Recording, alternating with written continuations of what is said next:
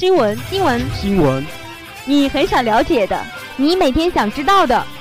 校领导在对付厦门大学生学院举办工程技术教育展，最方便、最快捷的资讯。今天是二零一二年十二月上午一日，我们都会为您准备。龙岩学院广播电台校园新闻。亲爱的老师、同学们，大家下午好！今天是二零一三年十二月二十日，欢迎如约收听我们的广播。接下来您将收听到的节目是校园新闻。本期节目的主要内容有：我校喜获教育部校园文化建设成果奖；厦门大学党委书记杨振斌立校做专题报告；大型交响合唱《红旗不倒》获福建省艺术节二等奖；艺术系举办二零一四届毕业汇报演出；我校青春暖流学生微服务联动中心试运行。校学生作品《耕读培田》获全国教育影视大赛一等奖。北京将开展人工消除雾霾实验。李克强主持召开国务院常务会议，招来外省游客入闽游。去年福建奖出一千三百万元。龙岩锦生三线城市，连日大雨致上杭一山体滑坡。以上就是今天节目的全部内容。下面请听今天的第一条新闻。校园新闻，我校喜获教育部校园文化建设成果奖。日前，教育部思想政治工作司公布第七届高校校园文化建设优秀成果评选结果的通知。我校选送的“把好五度，打造品牌，努力探索地方优秀特色文化育人之路”，龙岩学院积极传承弘扬客家文化的实践，喜获三等奖。Our school got achievement of campus culture construction. 厦门大学党委书记杨振斌立校做专题报告。十二月十七日下午，我校在学术报告厅举办报告会暨党委中心组学习会。厦门大学党委书记杨振斌应邀做《高等教育大发展与高校育人工作》专题报告。党委书记林和平、校长李泽玉等领导与全校教职员工聆听了报告。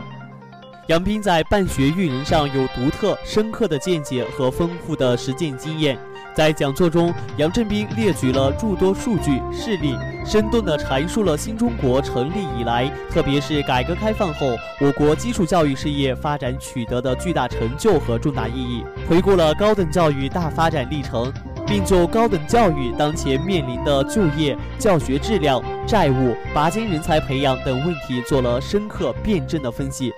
杨振斌还畅谈了对高校育人工作的体会，并分享了自己在实践中的感悟和经验。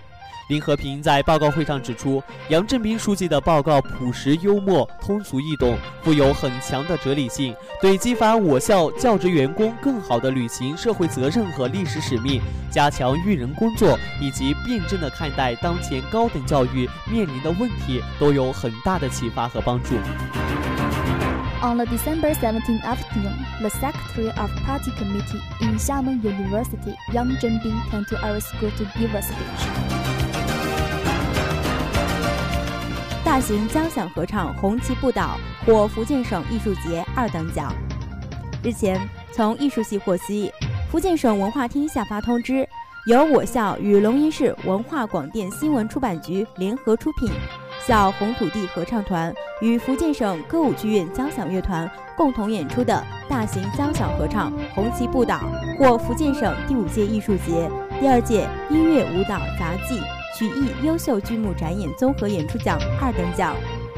《红旗不倒》充分展现了闽西人民在中国共产党的领导下前赴后继、英勇奋斗的光辉历史和毛泽东等老一辈无产阶级革命家在闽西的伟大革命实践。理论建树，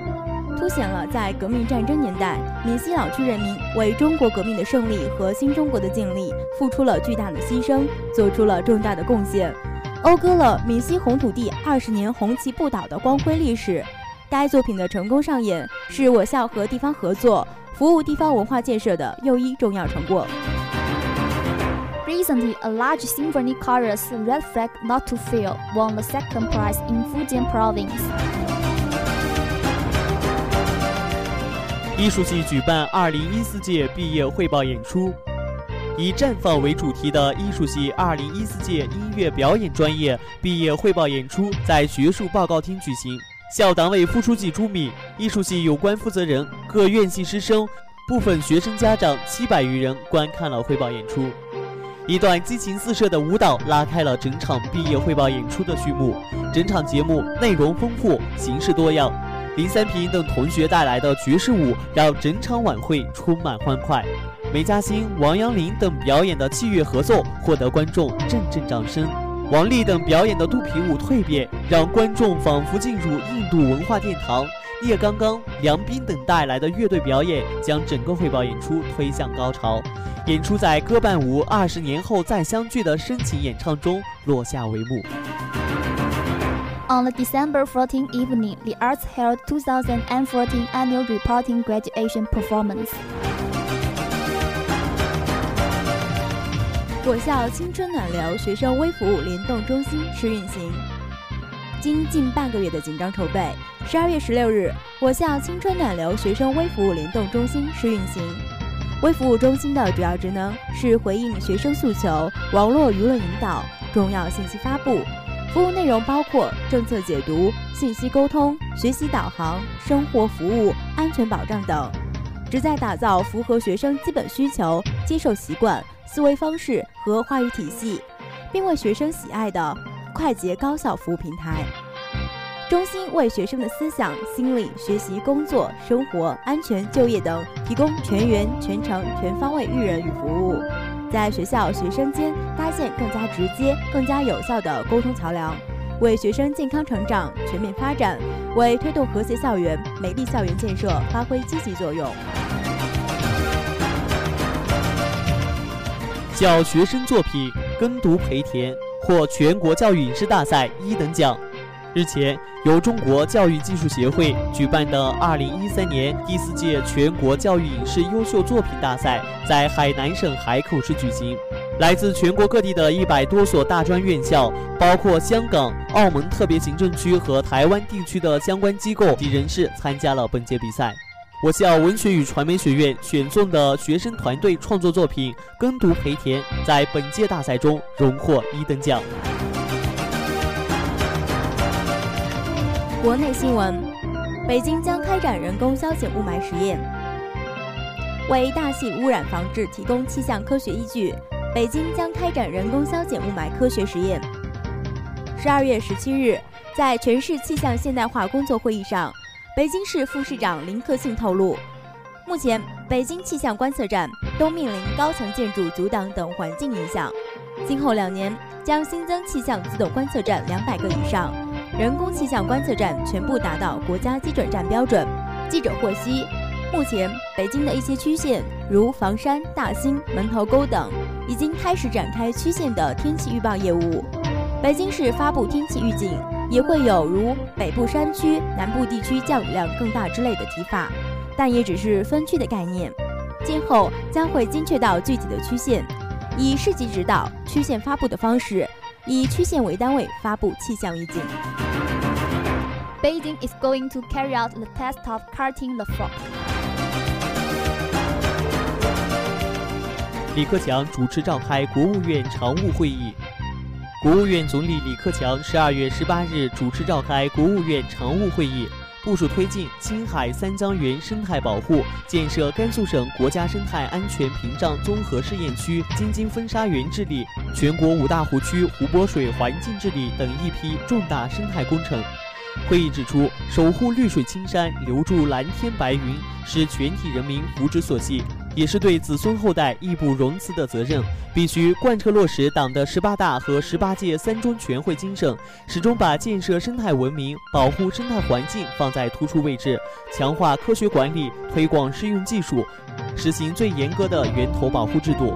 严守生态保护红线，以重点区域和关键领域为抓手。实施重大战略性生态工程，充分发挥市场作用，调动各类社会主体投身生态保护和建设的积极性，坚持在发展中保护，在保护中发展，让当代人受益，为中华民族永续发展奠定坚实基础。The premier who is in charge of the state council, Li Keqiang, hosts a meeting about their work. 福建新闻：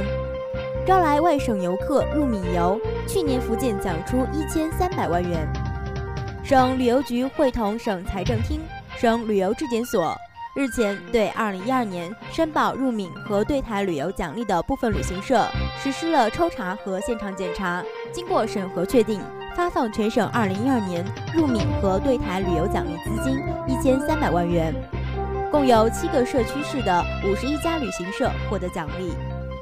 记者了解到，自二零零九年福建省入闽和对台旅游奖励办法实施以来，我省累计发放入闽和对台旅游奖励资金已突破四千万元。此项奖励对促进旅行社组织招来境内外游客来闽旅游，将我省打造成国际知名旅游目的地、重要的自然和文化旅游中心，起到积极的推动作用。The tourists from other provinces visit Fujian, and tourist administration granted 30 million to the travel of Taiwan and Fujian. 龙岩新闻：龙岩跻身三线城市。近日，最新一期的第一财经周刊公布的中国城市分级名单，这份名单对全国四百个城市进行新的分级。名单显示，龙岩市与漳州、晋江并列为三线城市。据悉，此次城市排名是由第一财经周刊发起的。此次排名并非考量城市综合实力，也不仅仅是看 GDP 排名，而是按一线品牌进入密度、一线品牌进入数量、GDP、人均收入、二二幺高校、财富全球五百强进入数量、大公司重点战略城市排名、机场吞吐量。使领馆数量、国际航线数量等作为主要指标，通过对四百个城市的综合商业指数从低到高进行排名，指数越低则排名越高，最后得出四百个城市的综合商业指数排名。排名列出十五个新一线城市、三十六个二线城市、七十三个三线城市、七十六个四线城市、两百个五线城市。连日大雨致上杭一山体滑坡。十七日上午，因连日大雨，上杭县北环路三坑二号杭城机修厂侧面一座二十余米高的山体局部坍塌，巨大的泥石块冲进杭城机修厂一座简易的铁皮房内，房内两人被七八块大石块压着，动弹不得，生命垂危。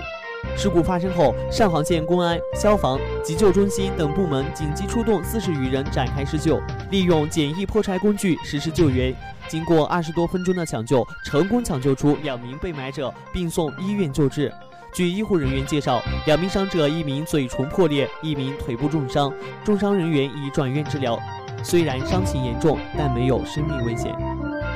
以上就是本期校园新闻的全部内容。感谢您的收听，我们下期节目时间再会。